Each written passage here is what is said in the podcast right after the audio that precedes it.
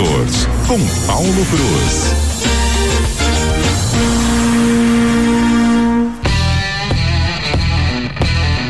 Vamos às informações então do setor automobilístico com Paulo Cruz, o nosso colunista aqui da CBN, porque de acordo com ele, é, o carro popular já tem data para acabar, viu?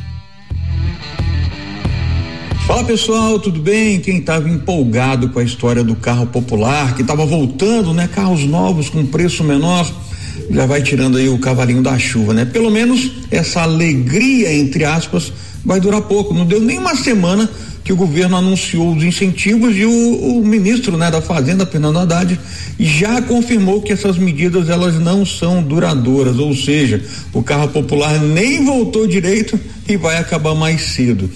Além disso, né, a gente sabe, é, pelo que a gente ouviu falar e até comentou no, no último CBN Motors, ah, carro popular custando 60 mil reais. Eu não sei a opinião de vocês, mas para mim isso não se trata de um carro popular. Na minha cabeça, hoje um carro popular realmente, aquele que as pessoas conseguiriam comprar, tinha que custar no, no máximo 45 mil reais. Pois bem, né? Ainda não é dessa vez que o governo entra com uma ação efetiva, né? Para que a gente possa adquirir automóveis eh, com preço mais justo. E a gente sabe que o grande problema hoje do carro popular, né, dos carros, né, não só do popular, mas são as incidências dos impostos, IPI, PIS, CONFINS, de todos aqueles impostos que a gente paga em cadeia. Então, sinto muito avisar para vocês, mas esse é mais um um dos programas furados aí do governo. Eu não vejo efetividade eh, real nisso. Eu acho que os carros populares continuarão sendo os carros usados, aquele que a gente consegue comprar ainda, né?